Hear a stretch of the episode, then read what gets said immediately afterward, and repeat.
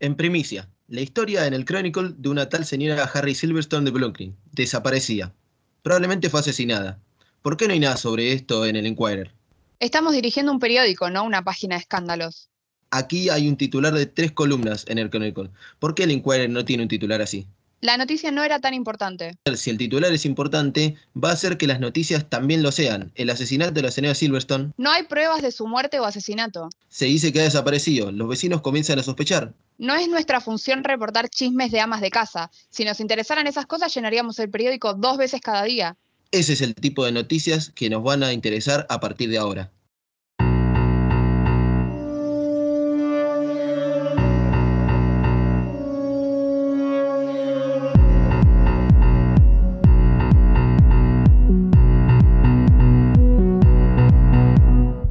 Buenos días, buenas tardes, buenas noches, dependiendo del momento en el que le hayas dado play a este nuevo episodio de No es ficción en cuarentena. Mi nombre es Santi Obesiuk y les voy a estar hablando desde mi casa, al igual que mis compañeras Sofía Nadal y Ximena González, que están cumpliendo el aislamiento social obligatorio.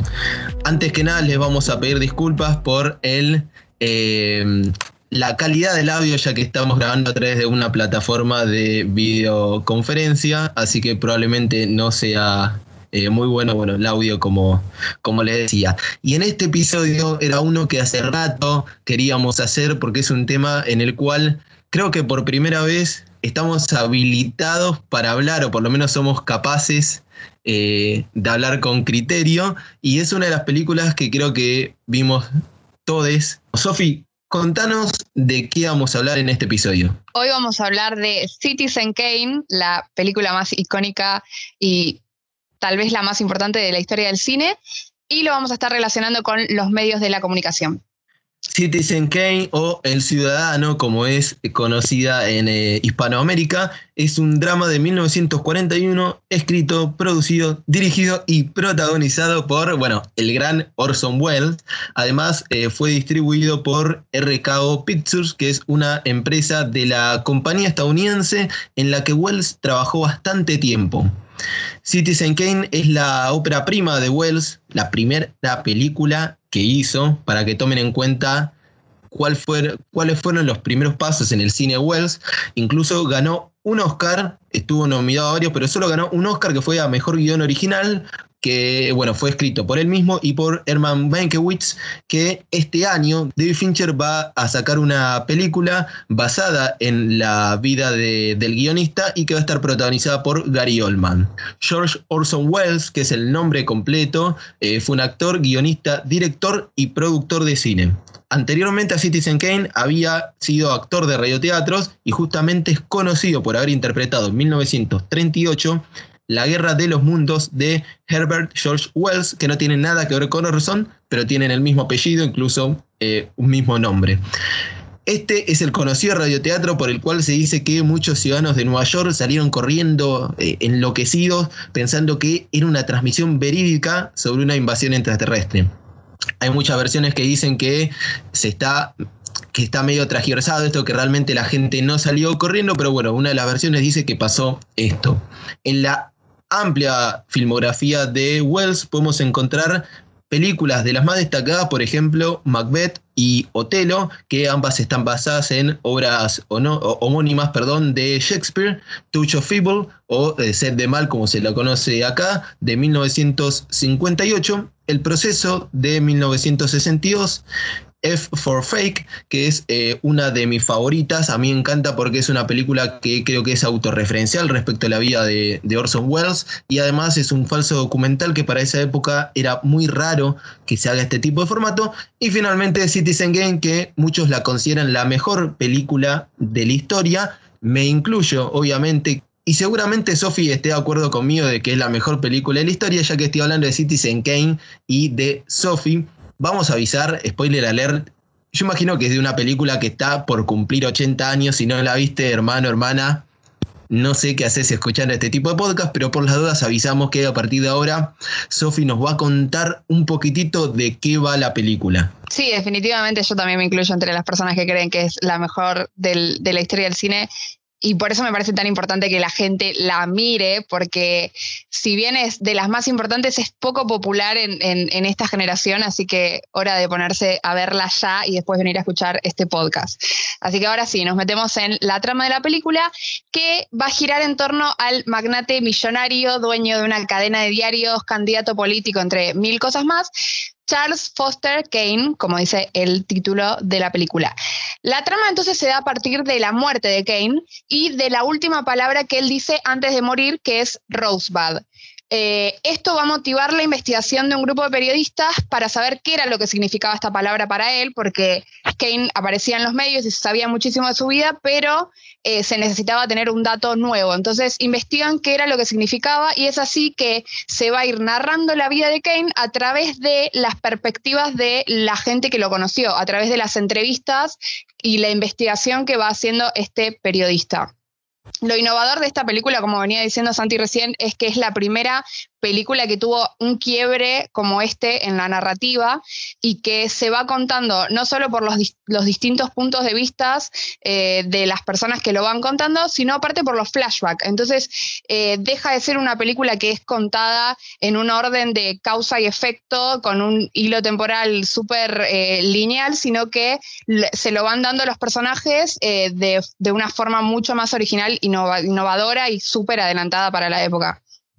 Bueno, como bien dice Sofi, esta película presentó un punto de quiebre respecto a la manera de considerar el cine, pero también fue estrenada en un momento quiebre para los medios de comunicación, 1941, más o menos en, en, esa época se estaba cambiando el paradigma que se tenía respecto a los medios masivos de comunicación. ¿No es así, Sime?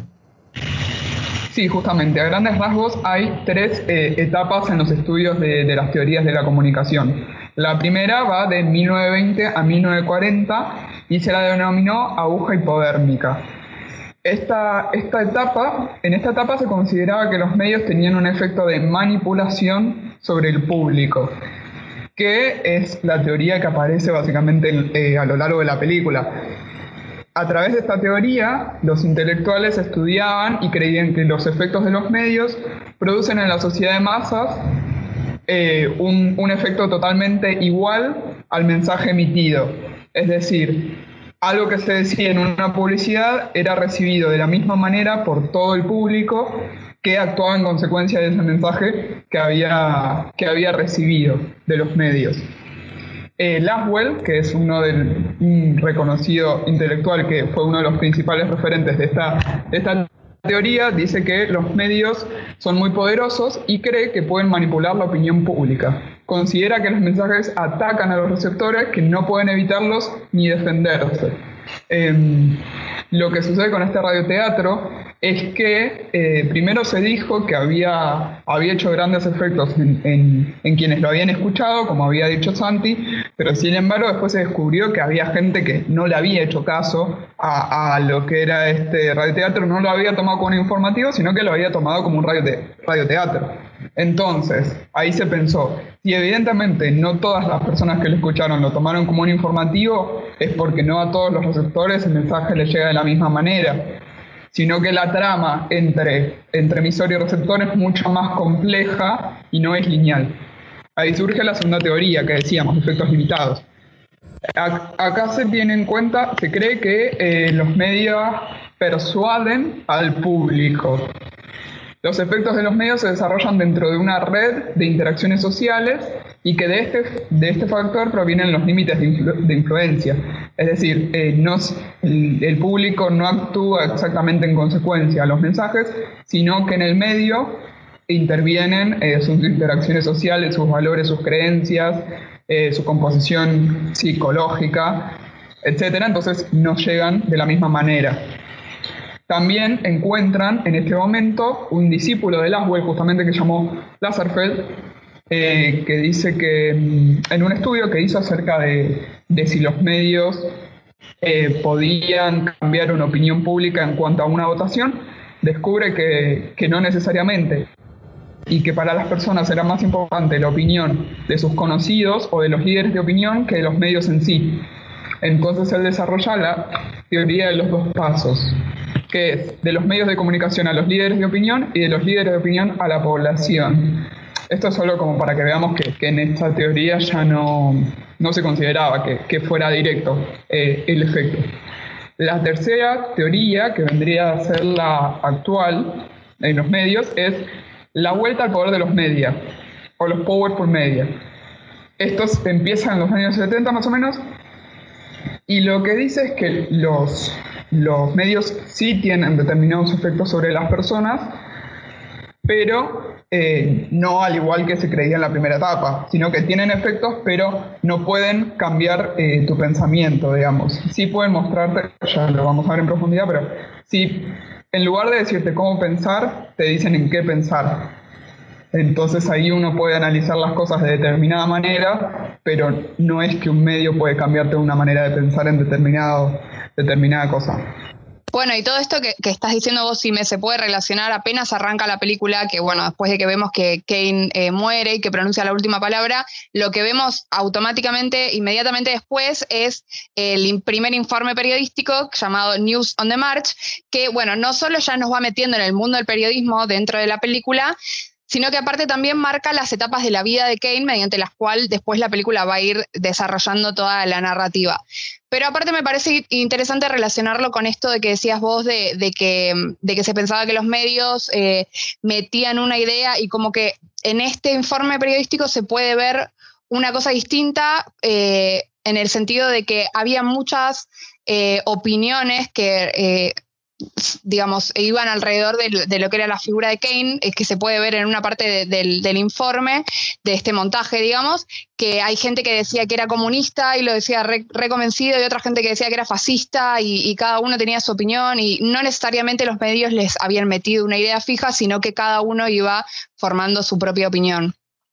A mí lo que me llama particularmente la atención es eh, la gente que ahora en el, en el año 2020 sigue pensando que los medios de comunicación realmente permean totalmente la, opinión de la gente y te lavan el cerebro cuando realmente es una teoría que como dijo Sime terminó en los años 40 eh, esa teoría de la, la buja hipodérmica porque no es más que eso, es los medios directamente penetrando en la cabeza de la gente tomando al público o a la audiencia como, eh, como inútil, como estúpida, como sin capacidad crítica, cuando en realidad en esta tercera etapa que habla Sime, que es la vuelta de los powerful media, que hay como una eh, reivindicación respecto al poder de los, de los medios de comunicación, o sea, no es tan naif como se lo tenía en la etapa de los efectos limitados, pero realmente no es como muchos plantean que te lavan la cabeza.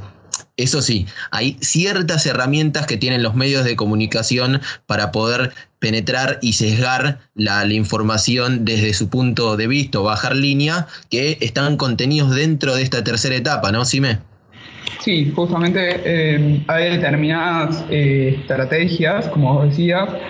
para eh, profundizar esto que veníamos diciendo en la tercera etapa. Los medios no te dicen qué pensar, te dicen en qué pensar, eso dicen algunos. Uno de ellos eh, es la agenda setting, que ya lo hemos hablado en otro episodio, pero más o menos para, explicar rápidamente qué es. Eh, la agenda setting establece una relación causal entre la importancia que le asignan los medios a diversos temas y la percepción que tienen los, los consumidores de noticias de importancia en esas cuestiones. Es decir, por ejemplo, esto lo vemos a diario eh, en, todos los medios y en todas las conversaciones. Si alguien,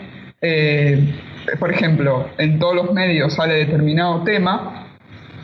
se va a seguir hablando en las conversaciones privadas fuera de los medios sobre esos temas. Bueno, sin embargo, eh, otros autores incluso creen que esta idea es muy es irreal. Por ejemplo, Charrón eh, elige cambiar agenda setting por agenda building, porque esta persona dice, es muy, es muy concreto esa estrategia y en realidad la relación entre lo que los medios muestran y lo que los consumidores hablan en su vida privada es mucho menos lineal incluso que eso, es más compleja.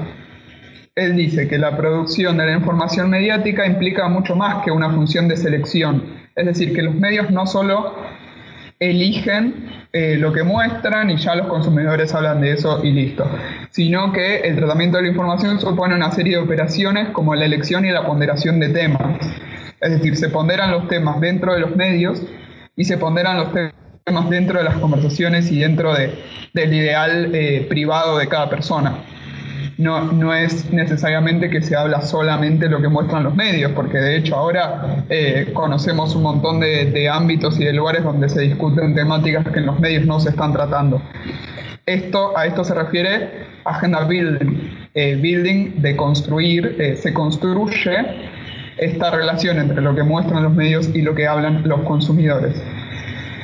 Bueno, justamente estos ítems de actualidad que vendrían a ser los temas que se tratan en los medios que conforman la agenda constituyen las unidades de contenido. Pero estas unidades dependen de la acción de los gatekeepers, el gatekeeping en los más media incluye todas las formas de control de la información, la codificación de mensajes, la selección, la formación de mensajes y la difusión. Incluye todo lo que hacen los medios, no incluye lo que hace el receptor con esa información que recibe. El contexto profesional ejerce influencia discursiva sobre las elecciones de los, gatekeepers. Es decir, según esta teoría, eh, el periodista que, que difunde una información no lo hace desde su agenda mediática que tiene por fuera, digamos, por la sociedad, sino que lo hace en base a sus colegas. Vendría a decir, sus colegas y superiores están tratando determinados temas, la difusión que trata el periodista va a ser sobre estos temas justamente.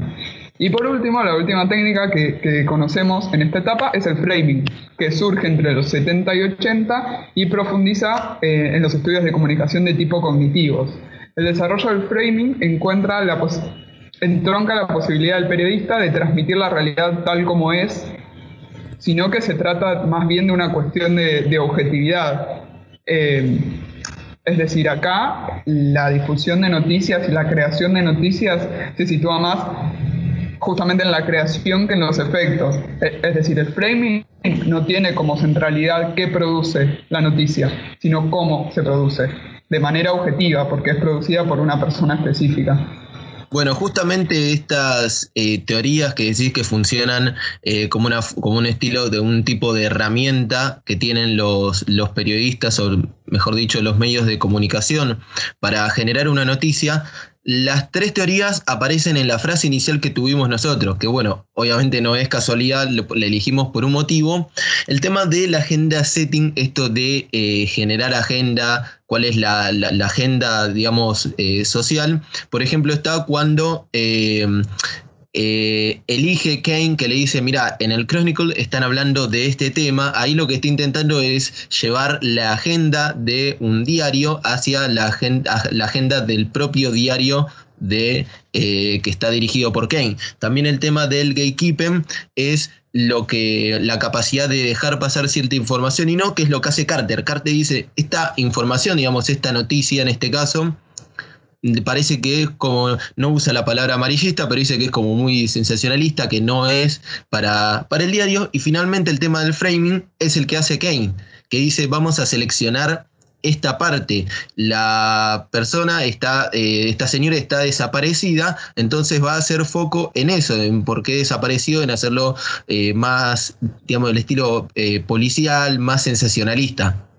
Sí, a mí, a mí me hizo acordar también a, una escena, eh, sí me decía esto de que eh, debido al, gatekeeping, los determinados medios deciden en base eh, o sea, deciden los contenidos en base no a lo que, lo que quiere escuchar el público, digamos, sino a, los propios intereses o a los intereses de sus colegas. Y me hizo acordar mucho a la escena en la que mm, después de que Kane pierde las elecciones, después de que él se mete en política y pierde las elecciones, em, Bernstein tiene que publicar la portada, tenía dos, portadas eh, preparadas para, para subir, tanto si, tanto si era... Eh, si ganaba las elecciones o si perdía. Y en las que perdía no, no decía la causa de por qué había perdido, que realmente lo que nosotros sabemos, por nos enteramos por, por la narrativa de la historia, es por el romance que él tenía fuera de su matrimonio y todo el escándalo mediático que hubo en el medio. Pero en el, en el Inquirer, eh, Bernstein decide publicar el, el titular que decía fraude en elecciones lo cual no tiene nada que ver con la verdadera razón por la cual había perdido las elecciones Kane en este caso. Entonces, eh, me parece un buen ejemplo de ver cómo cada medio decide qué te cuenta dependiendo de los intereses que tiene eh, en cada momento determinado, digamos, ¿no? Porque Kane era el dueño de, la cadena de diarios del Enquirer. Esto está muy bueno lo que dice Sofi, el tema de las portadas. Qué importancia lo de las portadas, que justo va eh, en colaboración con lo que había dicho yo, del, había empezado a introducir del sensacionalismo, porque una de, de la, digamos, de la de lo que identifica esta, las noticias sensacionalistas son las letras grandes en la portada, que ya lo conoceremos por crónica, ni hablemos de las placas de crónica que te ponen las letras a pantalla completa, eso es bien clásico, y al principio de la película, cuando aparece el nombre que dice Citizen Kane, aparece el nombre con letras bien bold, o sea, letras bien gorditas, en toda la pantalla y ocupando todo el espacio. Ahí desde el menos de un minuto, a los 30 segundos, ya Orson Welles nos dice que esta película eh, nos da una señal de qué va a ser el, cuál va a ser el perfil de, de, Kane, de Charles Foster Kane. Un detalle no menor es que eh, tuvo bastantes problemas para salir esta película porque le hicieron una campaña en contra justamente por el parecido que tenía eh, Kane con un magnate de los medios de comunicación de ese entonces que era William Hertz. Era muy parecido, obviamente. Eh, bueno, contaban incluso en el libro la única biografía autorizada que hay de, Orson, que es Ciudadano Wells, que está escrita por Peter Bogdanovich, que es un colega y un amigo de, él, diría el mejor amigo de, de Orson Welles, en el cual cuentan incluso que en un momento se lo encontró en un ascensor con, con Hertz y fue todo silencio porque claramente esta película era una crítica y claramente representaba a Kane, era la representación de la vida eh, exótica y de esta vida sensacionalista que tenía William Hearst, que fue uno de los referentes de lo que se denomina sensacionalismo, ¿no, Sime? Sí, justamente eh, hablaste vos anti de sensacionalismo y de amarillismo. Vamos a, hablar de Hearst y vamos a hablar de la diferencia entre esos dos eh, estilos, vamos a decir, periodísticos. Eh, nos tenemos que situar en finales del siglo XIX y en dos personajes estadounidenses muy reconocidos en ese momento. Uno es William Hurt, como decíamos, y el otro es Joseph Pulitzer, que seguramente lo reconocen por el nombre del premio que está, eh, está hecho en base al nombre de... Bueno, estos eran dos magnates del periodismo muy conocidos, los dos con, con, con medios muy reconocidos en Estados Unidos en ese momento, pero que los dos medios tenían ciertas particularidades. Uno era el New, York World y el otro era el New York Journal. Eh, más o menos en 1895 y 1898, ambos eran la cabecera de una guerra periodística de tal magnitud que incluso fueron acusados por otros diarios más serios de engrandecer ciertas noticias y pagar por exclusivas para incrementar sus ventas. Bueno, con, estos dos diarios de Pulitzer y de Hertz se intentó introducir un nuevo modo de elaborar la información para alcanzar los sectores ajenos al periodismo, en su mayoría las clases bajas. Entonces tenían determinadas características eh, que los diferenciaban de los, de los otros diarios que eran más para la elite, ¿no? Entre comillas. Entre ellos eran el precio barato, el lenguaje sencillo, la presentación formal llamativa, esto que decíamos, letras enormes y titulares eh, llamativos, la provocación de la noticia y la preocupación por la mejora de los elementos informativos del periódico. ¿Qué vamos a decir? El sensacionalismo no significa que las noticias, en las noticias se mienta, sino que se puede como exagerar para intentar llamar la atención de la gente. Eh, de hecho, bueno, en la frase que veíamos al principio, que dice, estas son las noticias que nos van a interesar desde ahora, es porque se refiere a noticias que, enganchen, básicamente, que vean el titular y las quieran comprar. Esa era la idea principal de Kane cuando llega, llega al diario. Pero, ¿qué pasa?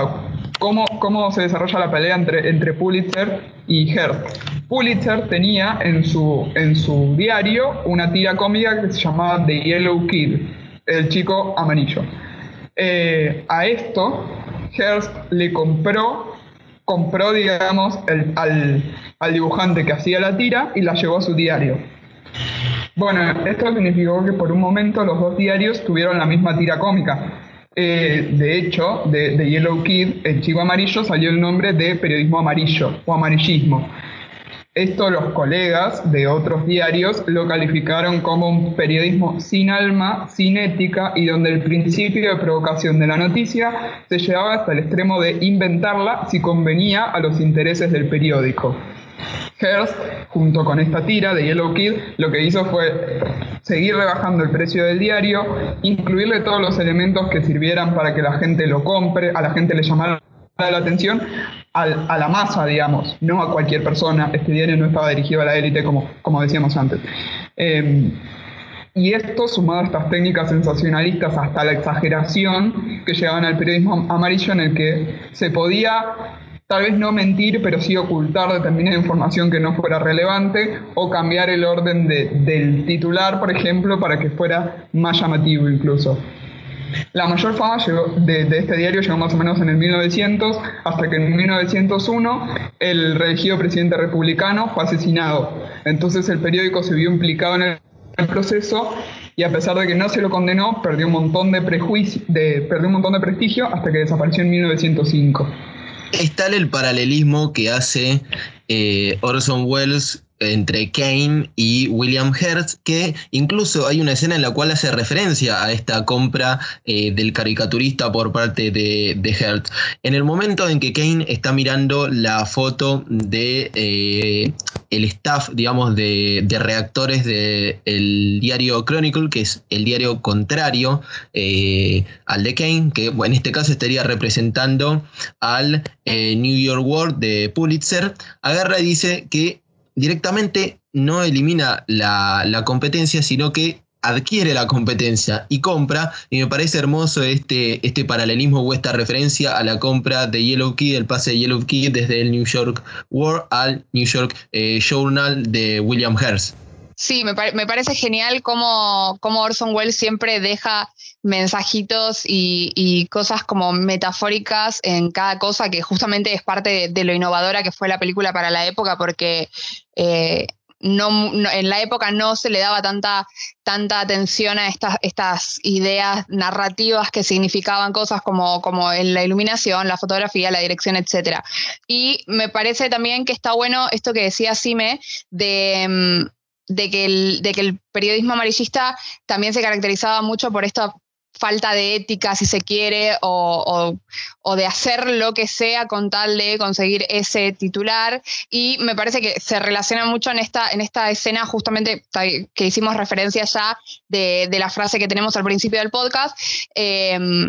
pero aparte eh, lo que sigue a esa frase, la escena, cómo continúa, es Kane que le dice, bueno, conseguime un periodista y que vaya a hablar con esta familia y que se haga pasar por un detective para sacar información, y es como que representa esta idea de falta de ética del periodismo amarillista, de hacer lo que haga falta con tal de conseguir la, noticia y conseguir la,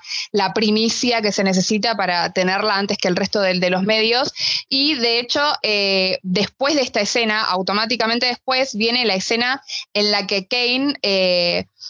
eh, hace su declaración de principios, como le llama él, que es lo que él escribe como en una nota editorial para ser publicado en el primer, en la primera edición del diario, una vez adquirido por él, digamos. Y en esta declaración de principios, justamente lo que hace es hablar de algo totalmente contrario. Habla de que va a ser un diario honesto, comprometido con la realidad y que va a saber, se va a saber, el público va a saber quién es el, principal en esto, que, que, vendría a ser él y por eso lo firma con su nombre. Y automáticamente habla de esta, de esta contradicción, porque por un lado tiene la declaración de principios, pero inmediatamente antes eh, él estaba diciendo, bueno, que, que, que, mm, que se haga lo que sea con tal de conseguir esa primicia, e incluso después hay un flash forward después de la, de, la, declaración de principios en la que se lo ve a Kane cuando ya el Inquirer es re eh, popular, exitoso y, e incluso es en esta escena en la que contaba Santi que, él compra a la competencia y eh, él le dice a Bernstein medio en chiste, medio, medio no en chiste, le dice, usted no espera que yo cumpla todas esas promesas, ¿verdad?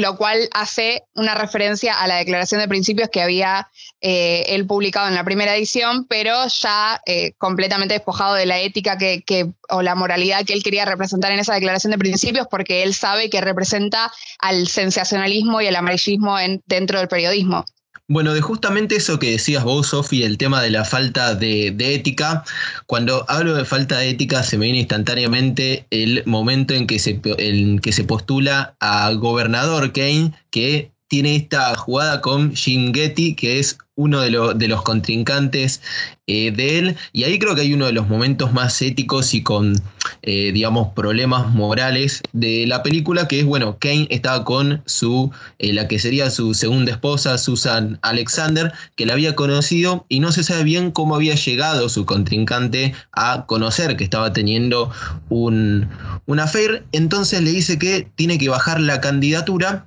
para que justamente no salga a la luz este, este amorío que tiene con, con Susan. Incluso, bueno, ahí tuvo una escena en donde está la, esposa, la esposa Kane, eh, Susan Alexander y Jim Getty, eh, en el cual, bueno, termina la escena con que Kane le dice, obviamente, testarudo como, como se presenta el personaje, le dice que no le importa e instantáneamente aparece ahí eh, en, la pantalla, en la pantalla un diario con la noticia de que se, se conoció este, este, esta relación secreta que tenía con, con Susan Alexander y ahí termina la carrera de eh, candidato a gobernador, que después, bueno, hablan sobre que hubo fraude en esas elecciones, etcétera, pero a mí me parece muy copado porque en este caso se habla de la libertad que tiene para publicarlo respecto a la libertad de expresión, la censura, porque justamente lo que le está pidiendo a cambio Jim Getty era eh, que baje su candidatura para que censure, entre comillas, este tipo de, eh, de noticia que obviamente le iba a afectar en la carrera política de,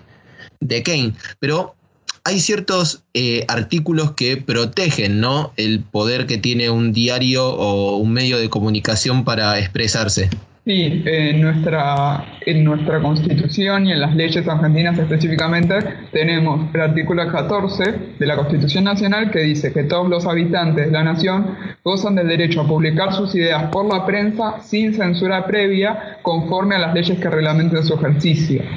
Y por otro lado, tenemos uno de los artículos, el artículo 13 del Pacto de San José de Costa Rica, que según nuestras leyes tiene categoría constitucional, así que vendría a ser eh, tener la misma importancia que la Constitución, y dice, toda persona tiene derecho a la libertad de pensamiento y expresión, esto comprende la libertad de publicar, recibir y difundir informaciones e ideas de toda índole, sin fronteras, sea oral, escrito o artístico, y no puede estar sujeto a previa censura, sino a responsabilidades ulteriores. ¿Qué significa esto?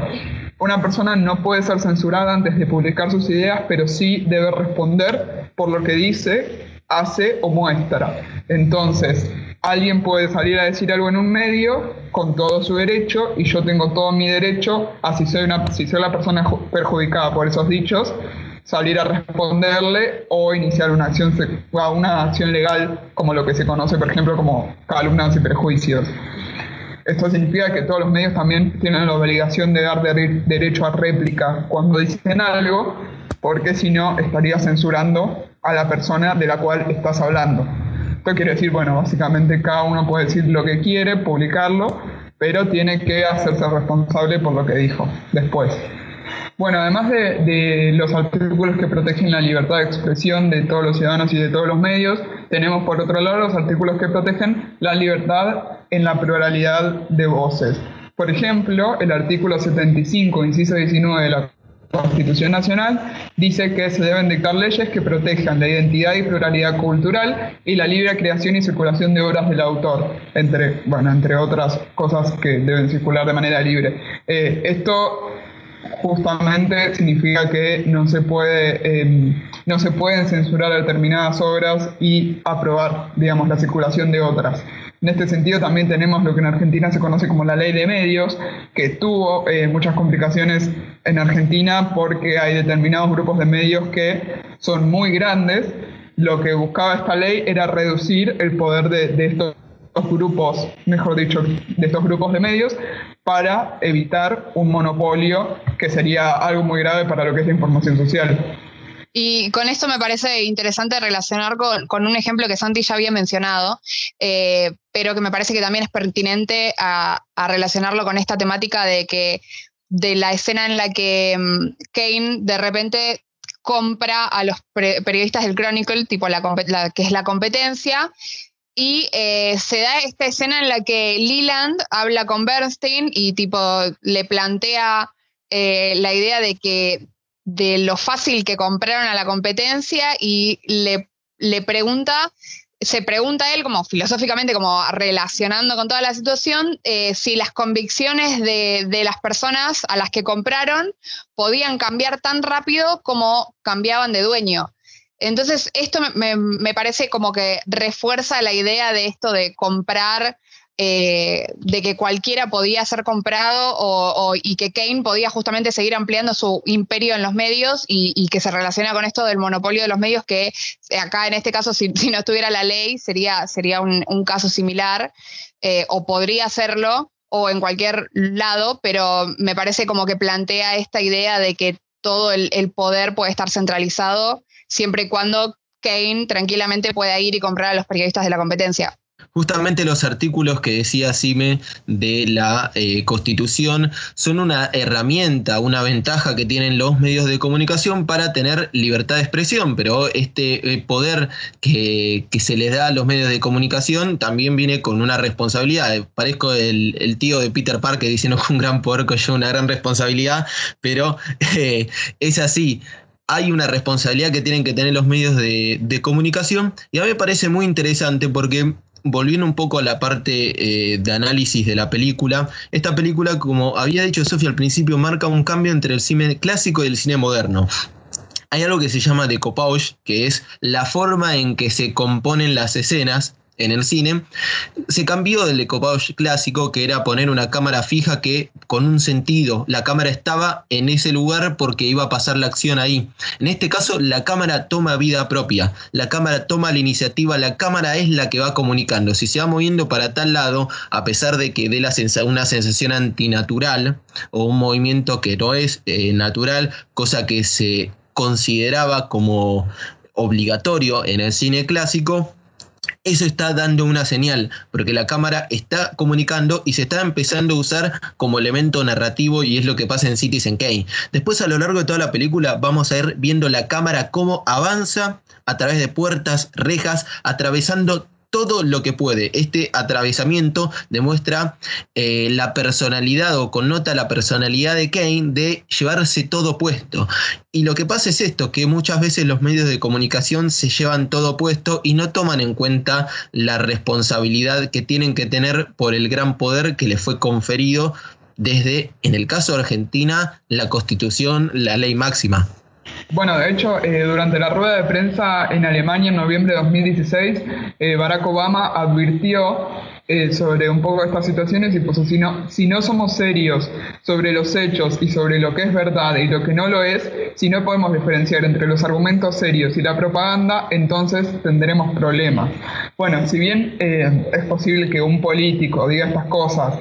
teniendo en cuenta si los medios lo están beneficiando o no. Me parece muy interesante sumar a la responsabilidad que tienen los medios, la responsabilidad también que tenemos como consumidores y como ciudadanos eh, en, este, en este momento, sobre todo ahora que, según muchísimos estudios,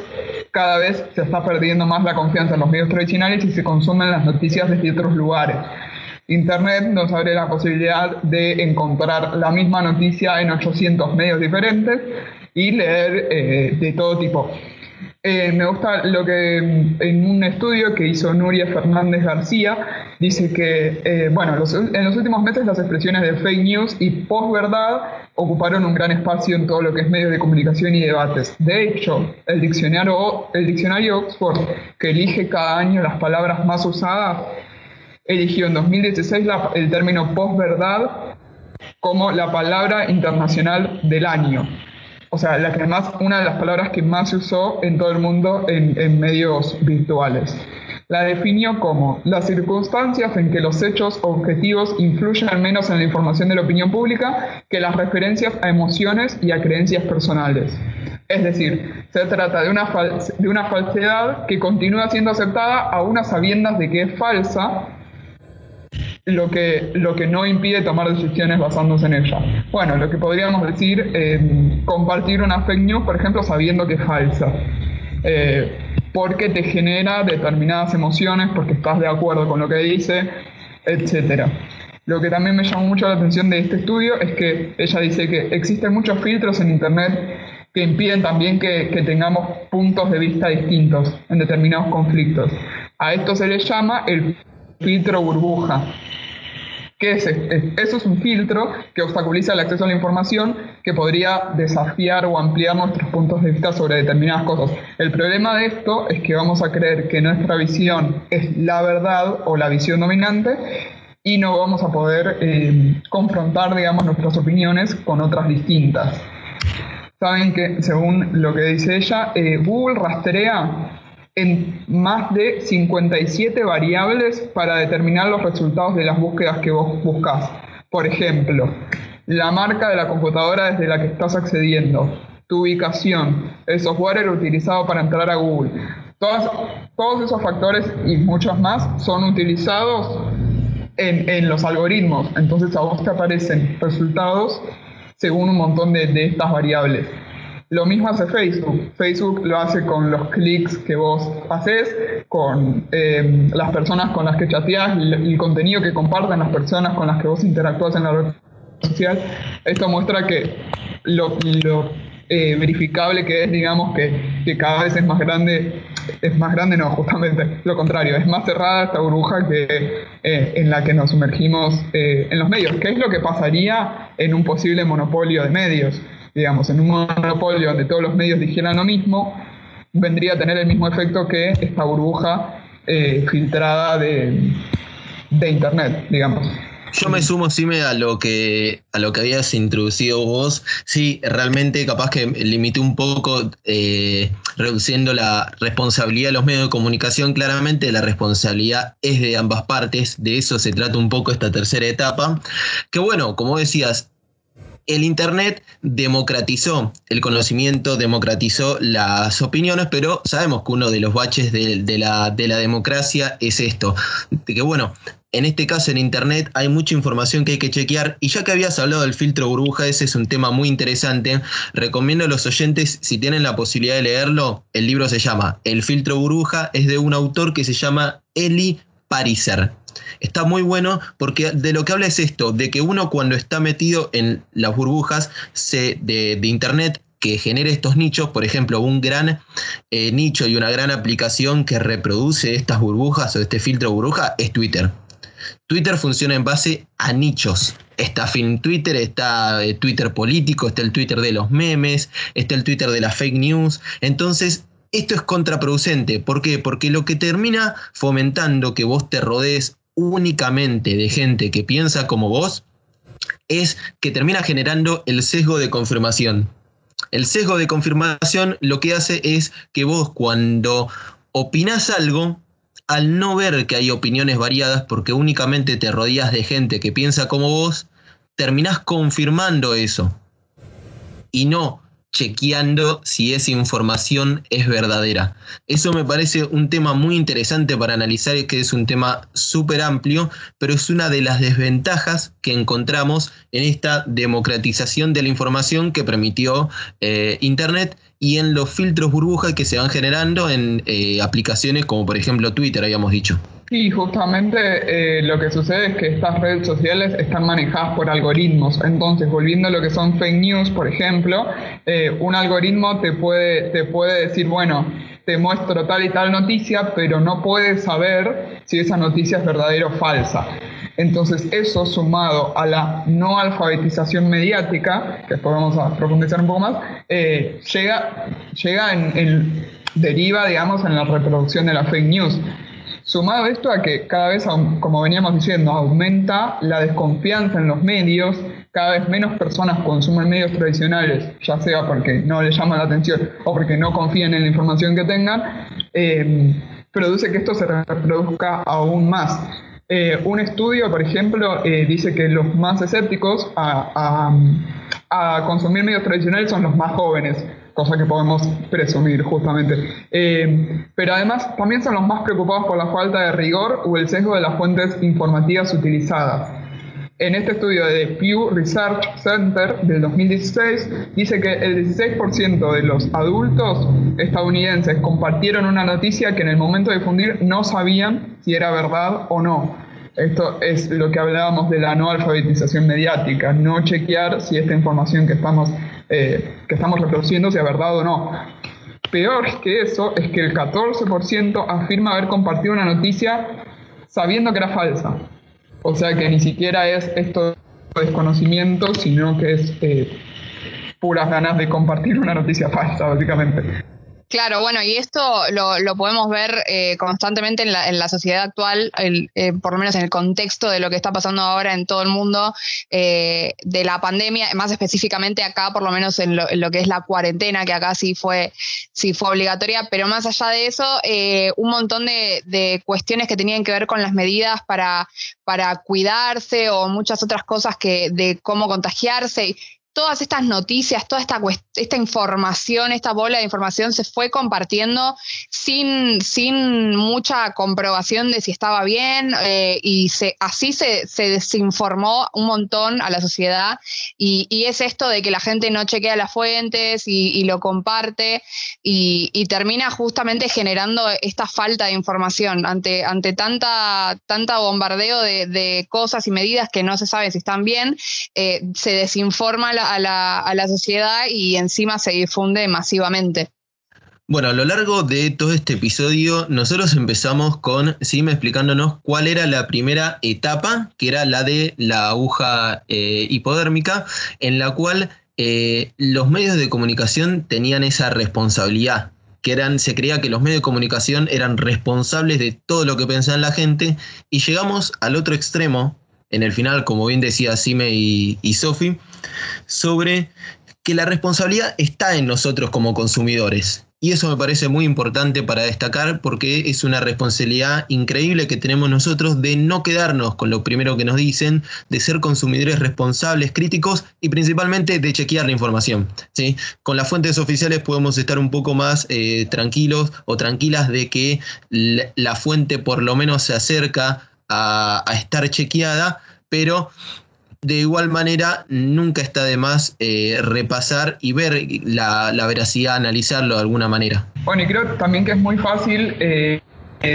como consumidor decir esto es culpa de los medios que están difundiendo estas fake news y sin embargo eh, muchas veces son los consumidores los que reproducen estas noticias. Lo mejor para cuando uno recibe una fake news es desactivarlo o es chequear primero la información que ahora se puede hacer eh, de un montón de maneras. Hay páginas que se dedican exclusivamente a chequear noticias y si no también es tan fácil como ver de dónde viene la noticia, buscar la página de dónde viene el link básicamente. Y si no, también eh, buscar el tema en Google e informarse sobre la temática y ahí saber qué cosas decodificar de esa noticia que recibimos. Y a partir de eso, si la noticia es falsa, no pasarla, no difundirla, no reproducirla, no publicarla en una red social, porque así estás perjudicando también a todas las personas que te puedan leer. Entonces, es tan importante el rol de los medios, sí que sí es importante, eh, y de hecho me parece que lo que, está bueno de, esto de las fake que el lado positivo podría decirse, es que puso en debate de nuevo esto, del rol de los medios y de la importancia que se chequee la información, sobre todo como profesional, pero también la importancia de la alfabetización mediática y aprender a, a reconocer una fake y no difundirla sobre todo. Bueno, y ahora nos toca ah, el momento a nosotros de decir u opinar sobre si realmente quiso comunicar todo este análisis que nosotros hicimos Orson Welles en, eh, en El Ciudadano. Sofi, ¿querés arrancar vos? Sí, yo creo que eh, Orson Welles en este caso sí quiso comunicar toda esta cuestión. No sé si eh, en este caso, bueno, nosotros hicimos un análisis mucho más moderno y más actual, pero me parece que eh, igual su idea de que los medios estuvieran como en el aire constantemente, como si fuera un personaje extra tácito eh, en, la, en la película, me parece que sí fue intencional. Eh, que todo lo que, lo que se habla tiene que ver con eh, decisiones mediáticas, que como decías vos antes, eh, apenas arranca la película ya el, título es como un titular de un medio, eh, después está el informe periodístico del montaje de la vida de Kane,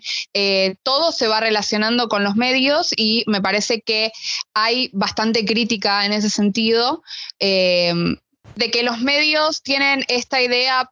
poco ética en el caso de, por ejemplo, el amarillismo, que es al, que apunta la crítica, eh, de eh, hacer lo que haga que haya que hacer por eh, conseguir ese titular atractivo que llame la atención y que venda. Me parece que tiene que ver con esto, con la venta, que, que, son los medios como industria y cómo venden su contenido y, sus imperios, en este caso el, de, el que forma Kane. Y bueno, nada, aparte no hace falta hablar ya de, lo mucho que admiramos a Wells, como, de en cómo eh, transmitió este mensaje en la época en la que lo produjo, porque la verdad que es una cuestión súper adelantada a la época.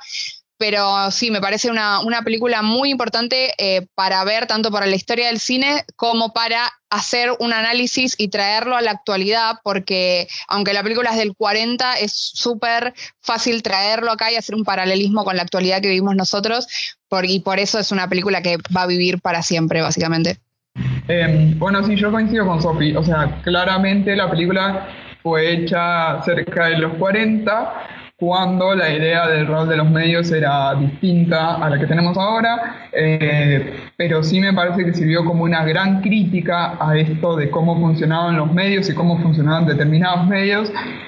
que por el momento nadie se estaba, nadie había hecho pública, digamos. Entonces me parece que, eso deja entrever un montón, un montón de cosas que está buenísimo. Por otro lado, bueno, claramente es necesario actualizarlo porque, bueno, eh, desde los 40 hasta el 2020 las cosas cambiaron muchísimo y también es necesario que, nos actualicemos nosotros con esto que hablábamos antes, de la importancia de los medios y también la importancia que tenemos como consumidores ahora. Creo que que lo que sí quiso decir la película es mostrar esta fuerza que tienen los medios en cuanto a las noticias que dan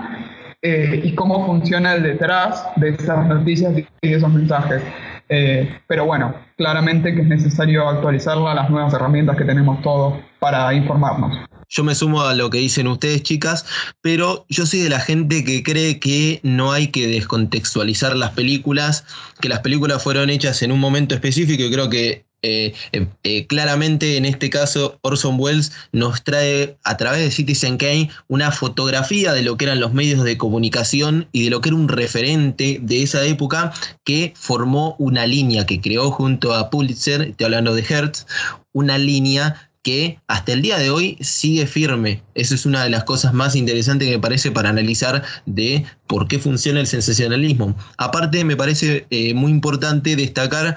quién hizo la película, porque más allá de la capacidad que tiene, eh, la capacidad creativa que tiene Orson Welles, es la experiencia. La experiencia que tenía en la radio, un medio que en ese momento estaba en su apogeo, porque todavía